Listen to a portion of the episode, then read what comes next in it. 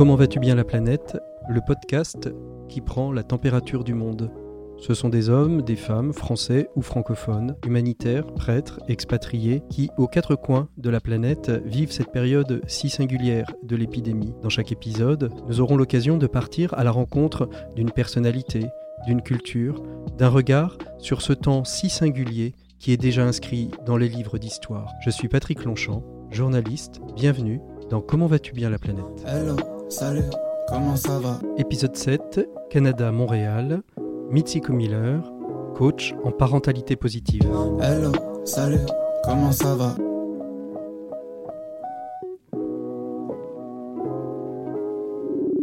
Allô? Allô Mitsiko, comment te portes-tu? Moi, je, je vais bien. Toujours un, un bonheur euh, que, que d'avoir des interlocuteurs dans le monde entier qui me racontent un peu ce qu'ils euh, ce qu'ils vivent, euh, ce qu'ils vivent euh, chez eux, à l'autre bout de la planète, par rapport à moi, bien évidemment, puisque l'autre bout de la planète est Mhm. tout à fait relatif hein, en fonction de l'endroit où on se trouve. Tout à fait. Puis ben, moi, en fait, l'angle que je voulais prendre, c'est un peu raconter l'histoire de mon père, Mhm, des, des aînés, en fait. mhm. Bon, on va- que, on va- on va voilà, dire- mon père on- a fait... Ouais, on va, on va discuter un petit peu en effet de tout ça. J'ai j'ai bien compris en, en- en préparant un petit peu que il avait une place toute particulière dans, dans, dans- dans cette période.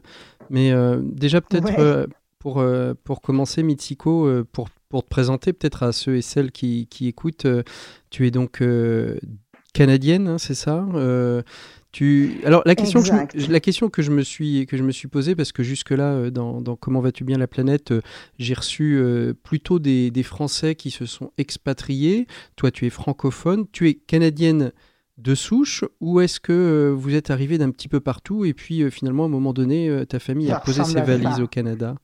Ça s'est passé comment? Mon père est canadien. Mon Ouais. père est en fait québécois. Donc, il vient de, de la région francophone du Canada. Mhm.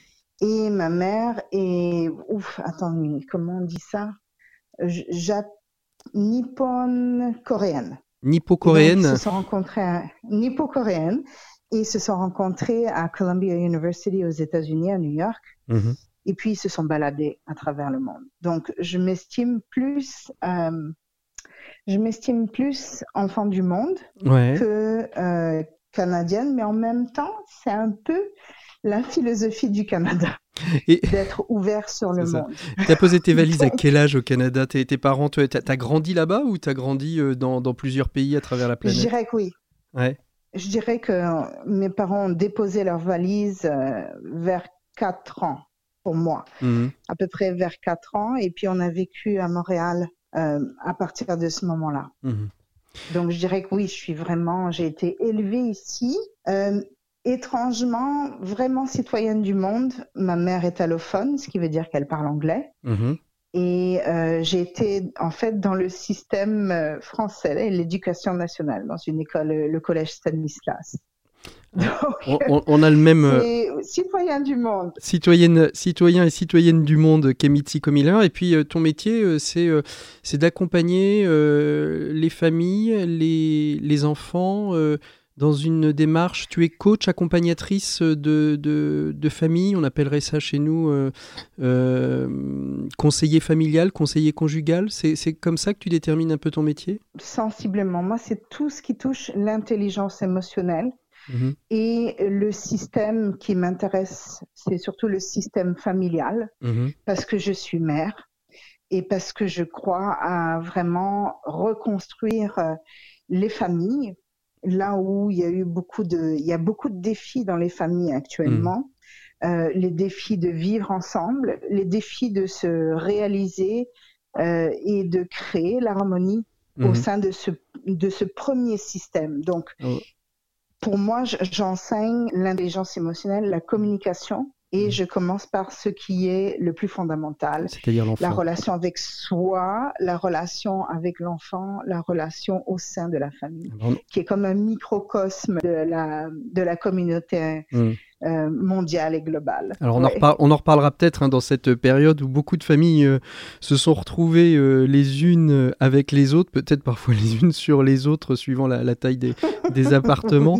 On, on, a beaucoup de choses à se dire, peut-être que d'ailleurs on, fera deux, deux numéros à ce podcast parce que je vois déjà le temps qui défile et, et, et, je sais qu'on a, on, a plein de choses à, se dire. On va juste commencer, si tu le veux bien, Mitsiko, par parler un petit peu de comment ça se passe au Canada cette euh, cette, période. Aujourd'hui, euh, vous, vous en êtes où? Vous êtes, euh, comme chez nous en France, complètement confiné Ou est-ce qu'il y a des parts de liberté? Comment ça se passe, ce temps de l'épidémie chez vous au Canada? Donc, on est confiné. On est confiné et on a quand même la liberté d'aller marcher en nature. Mmh ceci dit, on observe la distanciation physique. Et ce que je trouve très intéressant, et à la fois intéressant et triste, c'est que les personnes, les aînés, mhm.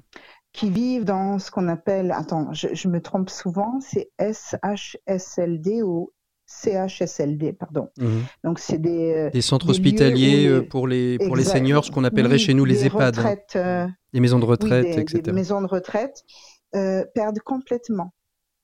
ils ont complètement perdu leur liberté. C'est-à-dire qu'ils n'ont pas le droit de sortir de leur chambre depuis le début du confinement. Donc, euh, ça, je, j'ai du mal à comprendre mmh. euh, comment ça se fait que eux sont, en fait, on leur a enlevé toute leur liberté au nom de, et je dirais pas de la santé, de, du mouvement sanitaire, je dirais. Mmh. Donc il y a comme deux choses ici. Donc oui, on observe donc cette euh, distanciation sociale. Distanciation. Oui. Euh, moi, j'appelle ça une distanciation physique. Parce qu'une distanciation sociale, pour moi, ça veut dire que on arrête de socialiser. Mmh. Et moi, ça m'arrive de rencontrer des amis en respectant la distanciation physique.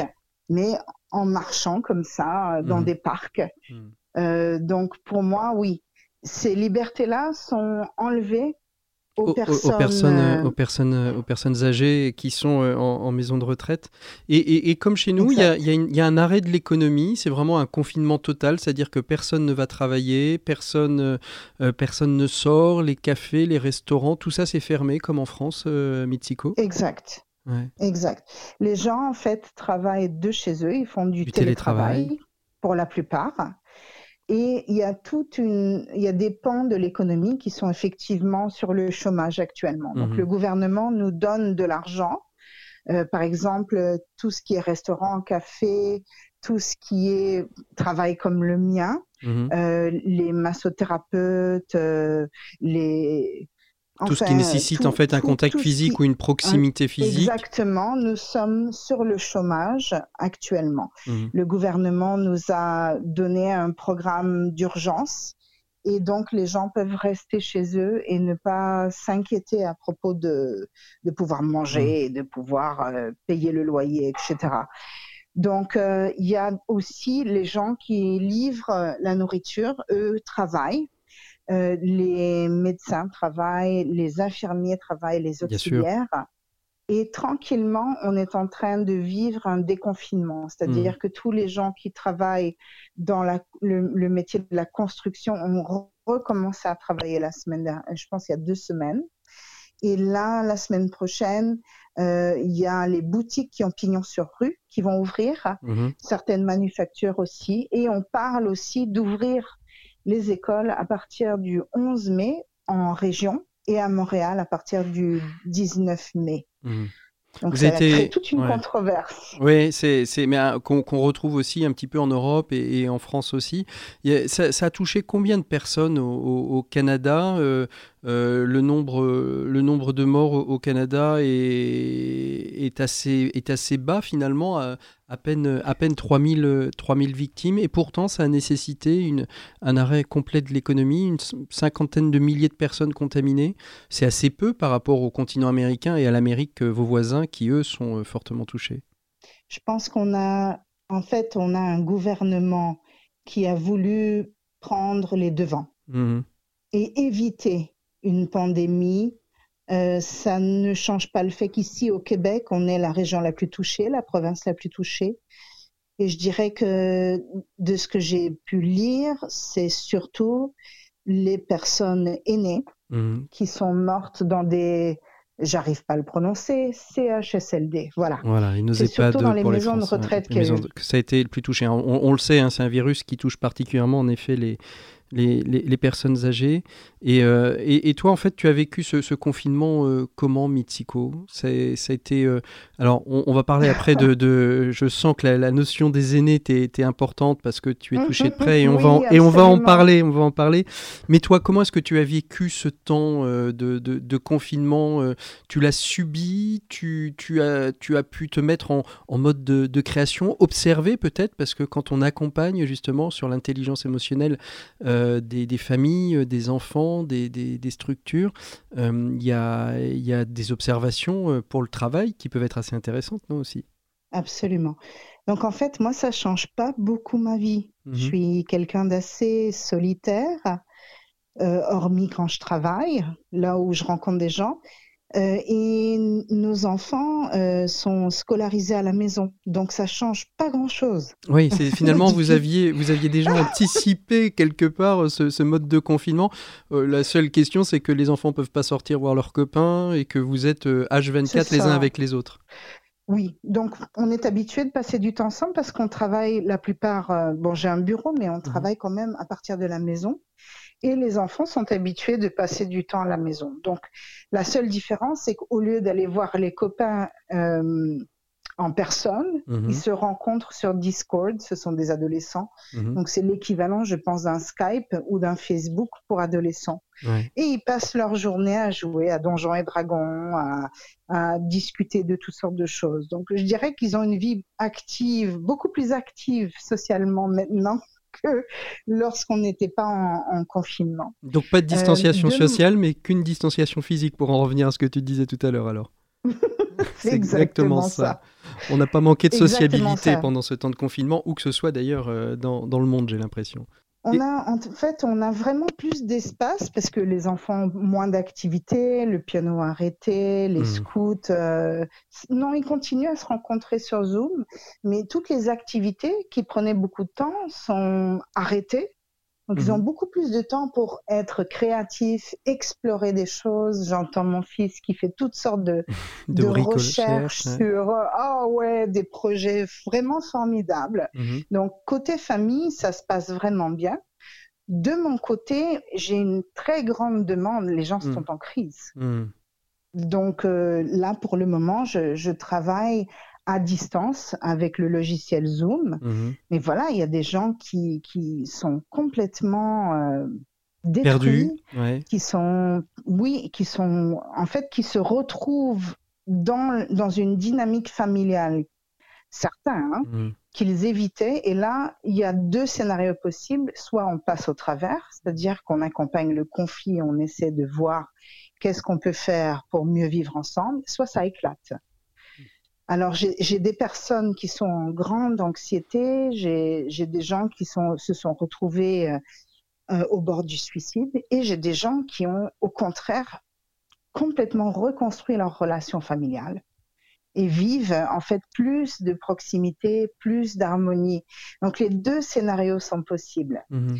Donc de mon côté, j'observe comment le confinement nous invite à aller à l'intérieur de soi et à faire des introspections pour voir qu'est-ce qui ne fonctionne pas dans notre vie, qu'est-ce qui fonctionne bien et qu'on peut construire davantage. Dans mon cas personnel, ça a été vraiment l'occasion de dire comment je peux contribuer à ce monde euh, dans ma maison. Mhm. Est-ce que t'es- Alors, j'ai Alors, t'as fait quoi? Ouais Vas-y, vas-y. Continue ta pensée. Ben, en fait, j'ai commencé à faire des Facebook Live pour donner des, des outils aux parents Mhm.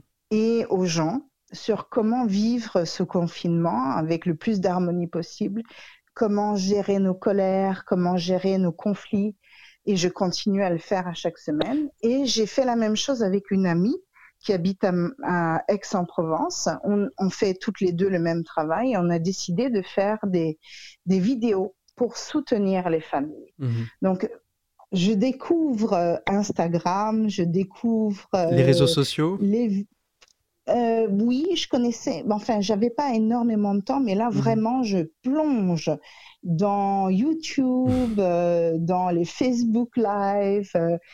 Et, et, voilà, je suis vraiment mue par cet élan mhm. de, de, soutenir est-ce que de soutenir les gens. Est-ce que tu as découvert des choses? Est-ce que ton, ton travail hein, que, tu, que tu pratiques depuis de, de très nombreuses années t'a fait découvrir euh, dans, ce temps de confinement, dans ce temps justement où les gens se sont retrouvés euh, les uns avec les autres en permanence, euh, des, réflexions, des, continuités de, travail en disant Oh là, tiens, ça c'est nouveau, j'avais jamais vu ça, et, c'est peut-être des éléments nouveaux pour, pour l'après justement relationnel. Mmh mmh ce qui me frappe, moi, c'est que la plupart de, des gens qui viennent me voir ont des enfants que j'appelle personnalité plus, c'est-à-dire TDAH. Mmh.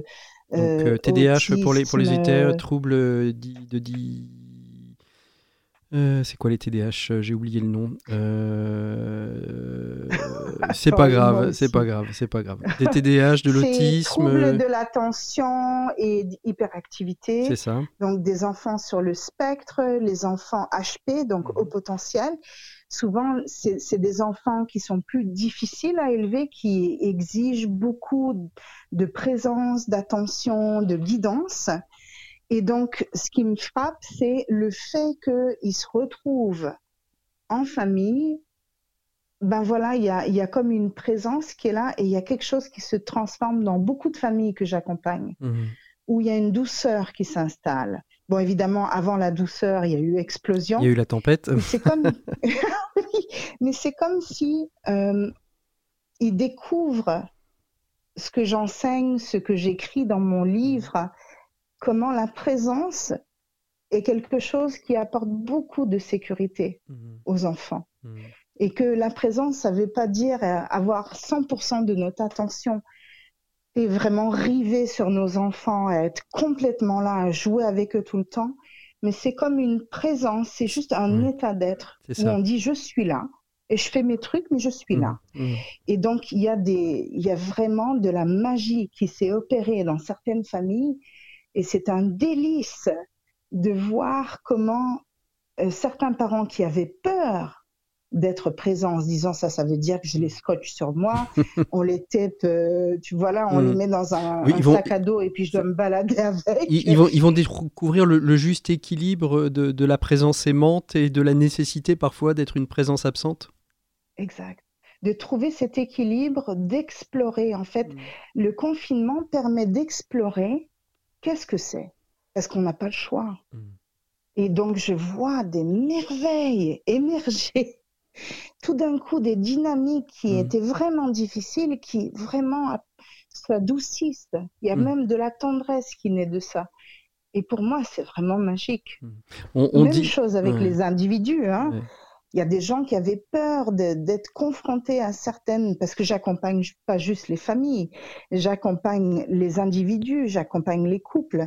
Donc, des choses qu'ils avaient peur de rencontrer et que mhm. là, ils n'ont pas le choix de rencontrer. Et tout d'un coup, ils se rendent compte que oui, euh, ça fait plus mal, ça fait plus peur de l'imaginer que de l'accueillir.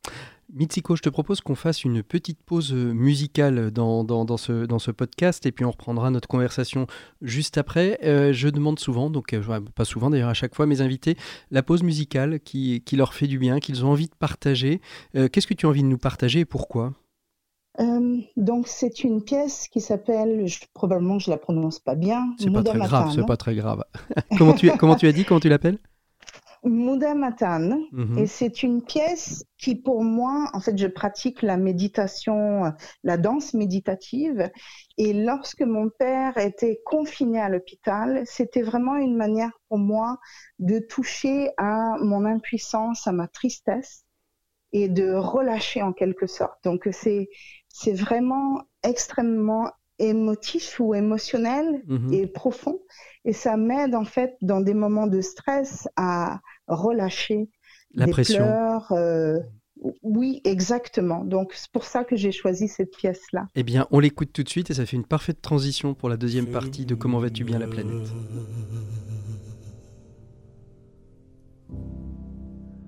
على ذكر الحبيب مدامة.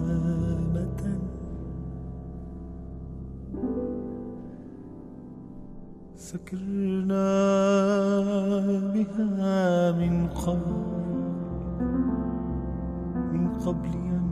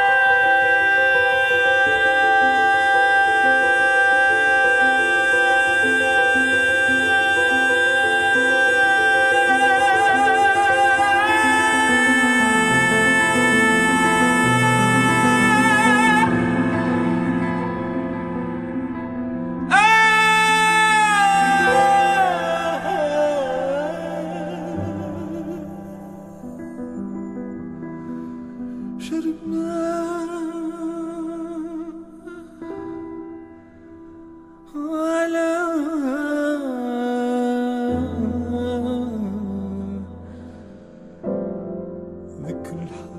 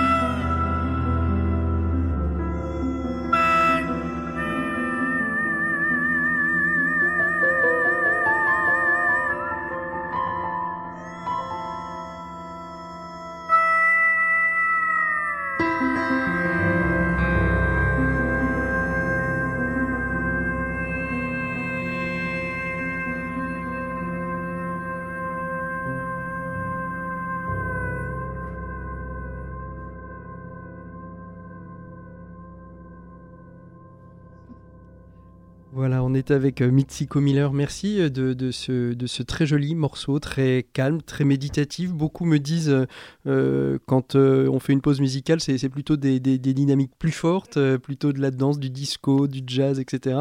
Toi, c'est quelque chose de très intériorisé. J'en ai même été Mhm. un peu étonné en, en- en l'écoutant, mais c'est très intéressant. Et, et- et je disais juste avant la pause musicale que ça allait faire une parfaite transition. hein. Tu nous l'as dit dès le début de ce podcast. L'angle que tu voulais prendre, c'était cette, ce rapport aux aînés, ce rapport à ton père.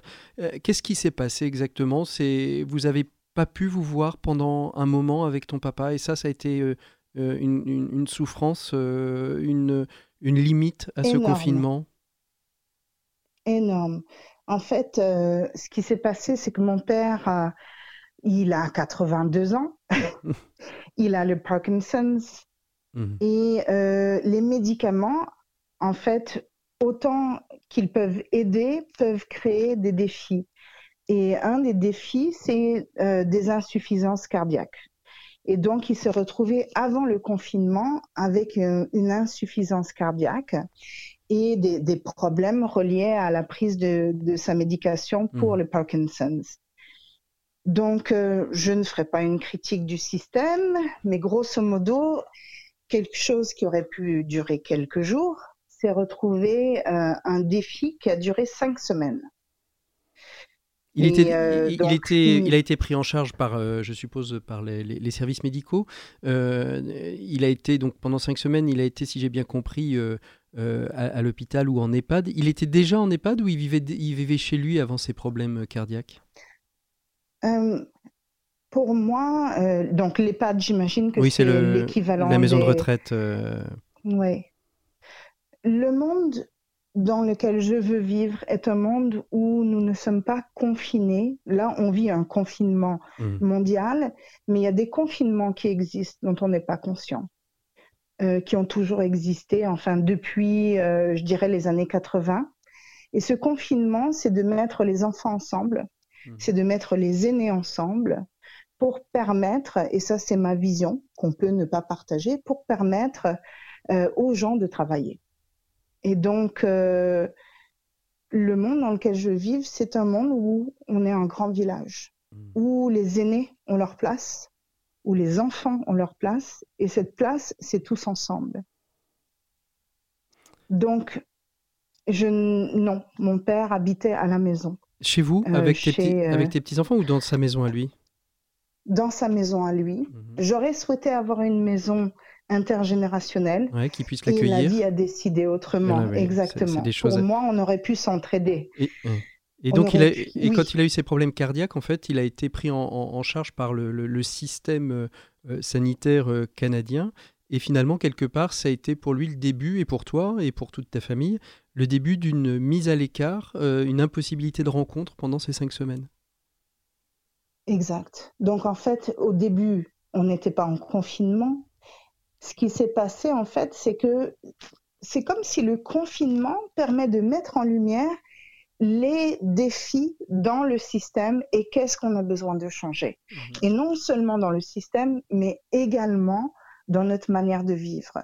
Le, le, le premier défi que je, que je rencontre ou que je vois, c'est comment nous avons confiné les gens en fonction de euh, qui ils sont. Donc, euh, on confine les enfants dans des garderies, Mhm. donc dans des crèches, on confine les aînés dans des centres et chacun a quelque chose à proposer dans la société. Puis, donc, le fait le re- qu'ils se retrouvent dans le système, on, a, on leur a, grosso modo, on lui a expliqué que il n'avait rien Mhm. et ils l'ont retourné à la maison, comme quoi il n'avait pas eu d'insuffisance cardiaque. Il a été retourné à la maison, il est tombé, il s'est retrouvé dans un autre hôpital. Et là où je parle de confinement, c'est que on confine également comment on soigne les gens. Est-ce Mhm. qu'on soigne uniquement le corps? Est-ce qu'on- soigne et, et voilà, donc ils ont voulu soigner le corps sans tenir compte du De fait que pour pouvoir guérir, on a besoin de se sentir en sécurité émotionnelle. Mhm. et en sécurité physique. Et- Et ça me rappelle un petit peu ce qui s'était passé après la Deuxième Guerre mondiale, quand, on, quand le, tout l'Europe s'est retrouvée avec énormément d'orphelins. Ils ont testé qu'est-ce qui permettait à ces orphelins de d'évoluer sainement. Et ce qu'ils ont découvert, ça s'est retrouvé dans un livre euh, que j'ai lu euh, il y a plusieurs années, c'est que les enfants qui se retrouvaient dans des familles où il n'y avait pas nécessairement euh, des, la propreté ou, tout l'aspect sanitaire, ouais, ouais. de l'hygiène et tout ça, avaient en fait se réalisé davantage que ceux qui se retrouvaient dans des hôpitaux. Mhm. Parce que dans des hôpitaux, on pensait justement à l'hygiène et tout, mais il n'y avait pas nécessairement de contact, il n'y avait pas nécessairement d'empathie, de tendresse. Et c'est un petit peu ce que j'observe moi avec mon père, c'est-à-dire qu'on parlait toujours de bon ben voilà, faut faire attention, vous allez euh, maintenant que vous avez été euh, dans un dans un lit alité pendant deux trois jours, vous avez perdu votre mobilité, donc c'est dangereux que vous, vous Recommenciez, leviez, que vous marchiez, leviez, que vous alliez trop vite. donc il faut voilà, donc il faut vous garder davantage et ensuite on va vous envoyer dans un centre de réadaptation. Mhm. Donc on, on regarde l'humain et la guérison uniquement d'un point de vue physique Mhm. Et pas d'un point Et de vue moral et mental. Mhm. et émotionnel aussi. Mhm. Donc ce qui s'est passé, c'est que mon père a dégénéré au point où il a fait une autre syncope et il se re- il s'est retrouvé inconscient.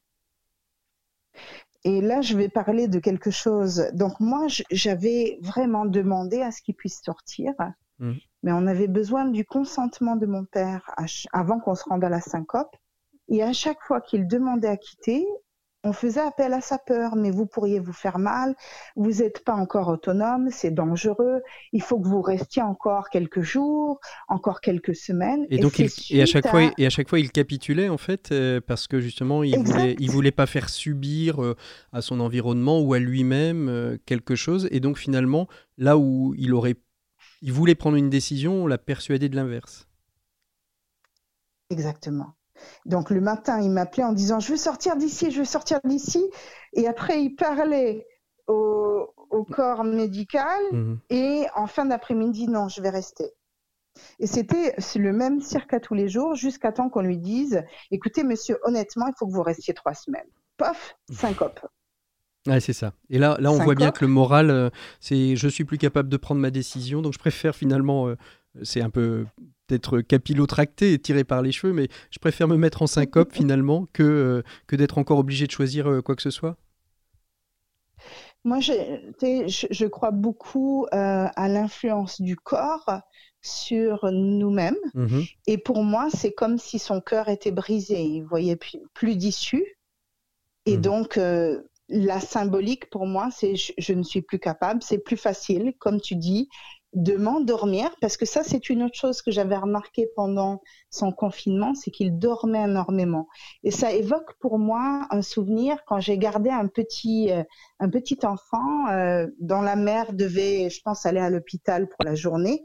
Et la minute où elle me l'a confié, il s'est endormi et il a dormi pendant toute la journée jusqu'à temps que sa mère revienne. Ouais. Et c'est vrai, et c'est vraiment intéressant parce que c'est un petit peu ça que j'ai vu chez mon père. Il dormait tout le temps, tout le temps, tout le temps. Donc, je veux revenir à cette histoire. Il a fait une syncope. Il s'est retrouvé donc euh, entubé parce Mhm. que euh, en fait, il n'était plus conscient. Et après quelques jours, on- moi, j'ai demandé à ce que on apporte un téléphone proche de lui parce qu'on n'avait pas accès à lui. Et j'ai demandé à ce qu'on puisse le parler même s'il était pas en éveil. Mhm. Oui. Et ça a été donc, reçu comment quand, entendu- quand, quand il était- les- Oh, le corps bah, médical a été obligé de d'insister ou ça naturellement le corps médical a dit ok on, on- on fait ça? Ça dépend. Ça dépend des infirmiers.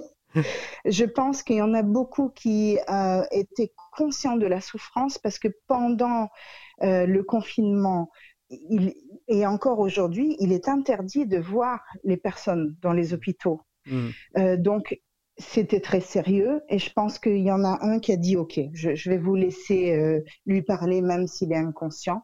Et quand il a entendu la voix de ma mère, il s'est mis à bouger. Ouais. C'est quand même fort. Mm. Et, et- et ça, ça a duré euh, cinq semaines. C'est ces cinq dernières semaines. Aujourd'hui, euh, il, il- qu'est-ce qui se passe? Il en est où? Il est sorti euh, de, de- de ce lieu? Il, a pu rejoindre ce- sorti, sa- son épouse, ta il est maman? avec ma mère et puis euh, ben voilà, il a les, la- les joues toutes roses. C'est sûr que il est, il est souriant, il est de bonne humeur, il a repris toutes ses forces. C'est sûr qu'il a le Parkinson's. Un jour, il va mourir. Mm. Mais voilà, c'est- je suis quand même étonnée de, de, de vivre dans un système, et c'est ça ma réflexion. Quand est-ce qu'on va cesser de se concentrer sur l'hygiène, Mhm. sur la santé physique, et quand est-ce qu'on va comprendre qu'il y a tout, je veux dire, tout l'aspect émotionnel, tout l'aspect euh, quasiment tribal chez l'humain, parce que nous sommes un être social. Quand est-ce que nous allons tenir compte de ça Et comment pouvons-nous réfléchir à titre de société à tout cet aspect-là pour une prochaine pandémie? Parce que j'ai l'impression que, voilà, on- il y a eu des guerres entre humains et là, j'aime pas le mot, mais il y a quand même toute une, voilà, toutes sortes de virus. Mm. C'est une, forme de- c'est une autre forme de violence que la violence de la guerre, mais c'est quand même une, une, une- une forme de violence hein, qui, est- qui, est- qui est vécue euh, sur, euh, sur la planète entière. Violence de la séparation des uns et des autres, de l'impossibilité euh, euh, pour des familles de, de, de- de se retrouver ou de se regrouper. Euh, violence sociale parce que perte d'emploi, perte, euh, perte de repères pour certains. Et c'est une autre forme de violence finalement qu'on Mhm. est en train de vivre. Exact. Exact. Et le danger que je vois ici, je sais pas euh, si tu as vu mon Facebook, mais j'ai filmé euh, un camion de police dans un parc Mhm. euh, Non, j'ai le week-end dernier. J'étais en train de marcher et puis, euh, grosso modo, il passe un message comme quoi, selon la loi, on est tenu, en fait, on est ordonné, c'est ordered, je ne sais pas si là je, Ordonné, je oui, parle en franglais, Ouais, ouais, ça on va. est ordonné à prendre nos distances Ouais. sous peine de d'amende et c'est vraiment dit comme ça Mhm. sous peine d'amende entre 1000 et 6000 dollars. Mhm. Et voilà, je me pose quand même une question. Comment on gère une pandémie? Comment on peut avoir, en fait, invité, inviter la responsabilité personnelle de chacun et chacune et en même temps penser à la sécurité de tous Mhm. il y a comme un filon où on va presque dans un, un état policier. Et c'est intéressant de voir comment certaines personnes vivent cette pandémie dans une crainte, en fait, dans une terreur, et qui vont téléphoner à la police Pour, pour dénoncer. euh, euh, leurs voisins. mhm. Il y a beaucoup de cas comme ça ici. En France et aussi. je, ouais. je suis curieux. Ah oui. Ah oui, non, Et je c'est- me demande, Alors, On, on arrive un peu au, au terme de, de cet échange passionnant. J'aurais bien aimé qu'il continue davantage, mais euh, il faut à un moment donné euh, savoir raison garder et se dire qu'il euh, on, se quitte pour mieux se retrouver, Mitsiko. Qu'est-ce que dans cette euh, dans cette dans l'ensemble de, de, de ce, de ce temps que vous traversez, vous commencez un peu à déconfiner chez vous au Canada. Nous, ça va arriver d'ici euh, 15 jours, je pense aussi. Qu'est-ce qui t'a le plus marqué du point de vue positif euh, dans, l'ensemble de cette, euh, soit par des gestes de solidarité, soit par euh, des mouvements de société qui sont peut-être en train de se faire? Je pense que ce qu'il y a de plus beau, c'est vraiment la rencontre avec soi. C'est ce qu'il y a de plus beau parce que lorsqu'il y a rencontre avec soi, qu'on a pu explorer dans le confinement, il y a comme une ouverture à l'autre qui s'installe. Il y a des gens qui ne réalisaient pas, qui commençaient à danser ensemble, euh, justement, voilà, et c'est danse dans ton salon, reste chez toi. Euh, il y a des mouvements comme ça qui sont nés pour vivre de la joie, mais il y a aussi eu une réflexion sur et les gens qui vivent dans la rue et les gens qui vivent la violence conjugale, comment comment euh, comment ils vivent ça? Il y a comme vraiment un temps d'arrêt où on arrête de fonctionner, de faire, de travailler, de, de faire l'épicerie, et que vraiment on touche à notre être plus profond. Et ça, je trouve ça délicieux. Donc pour moi, c'est ça l'aspect positif du confinement. Et ma dernière question, qu'est-ce que tu aimerais si tu avais une baguette magique qu'est-ce, Comment tu aimerais qu'il soit le monde de demain, euh, dont on parle tellement après euh, justement ce, ce temps de Mm. confinement? T'aimerais qu'il soit comment le monde? Hmm. J'ai- en fait, dans le livre que j'ai écrit, euh, qui est Découvrir la parentalité pour être euh, parent du cœur, je parle de télétravail. Mhm. Avant le confinement, il y avait une résistance au télétravail. Donc là, c'est comme si on goûte à tout ce qui était impossible dans le passé. Qu'on s'interdisait L'école à la maison, euh, le télétravail, travailler moins, passer plus de temps ensemble. Donc pour moi, je pense que c'est comme si on a fait un, un arrêt radical pour inviter les gens à explorer ce dont ils avaient peur. Mm. Donc le monde que, auquel j'aspire, c'est un monde où on est davantage dans le choix et dans la conscience de ce qui est possible. Merci beaucoup Mitsiko Miller pour cet échange dans Comment vas-tu bien euh, la planète. Euh, on se retrouve bien évidemment euh, sur les réseaux sociaux avec vous Mitsiko Miller, hein, sur page Facebook, Instagram. Je ne sais pas si on trouve votre livre en France, mais si on le trouve, on peut se le procurer, je suppose, Oui. facilement dans certaines librairies et puis évidemment sur quelques plateformes que nous ne citerons pas dans ce podcast puisqu'ils ne sont pas partenaires. Mais les gens les auront reconnus, bien évidemment. Euh, merci beaucoup, euh, Mitsiko. Euh, à très bientôt. On vous voit bientôt en France. Il y a- il y a- il y a- Vous allez bientôt nous venir euh, faire quelques conférences, peut-être? Ça va dépendre, oui, ça va dépendre De la situation sanitaire et du déconfinement. Mhm. Merci beaucoup, en tout cas, d'avoir passé un petit moment avec nous. Merci Nous, on se retrouve dans un prochain épisode. Et puis, à très bientôt, Mitsiko. Je t'embrasse. Bon courage. Et puis, mes amitiés à ton papa. Merci. Hello, salut, comment ça va? C'était Comment vas-tu bien la planète, épisode 7, avec Mitsiko Miller, coach en parentalité positive à Montréal. Merci à vous toutes et à vous tous d'être à notre écoute. Vous êtes plus de 700 à nous avoir écoutés depuis le lancement de ce podcast. Si vous l'appréciez, n'hésitez pas à le partager sur vos réseaux sociaux, LinkedIn, Twitter, Facebook, Instagram pour nous faire connaître. Vous êtes expatrié, vous souhaitez partager ce que vous vivez là, dans le pays qui vous a accueilli ou adopté, vous êtes francophone, écrivez-nous à savalaplanète@gmail.com et nous vous répondrons. À bientôt, prenez soin de vous, au revoir. Hello, salut, comment ça va?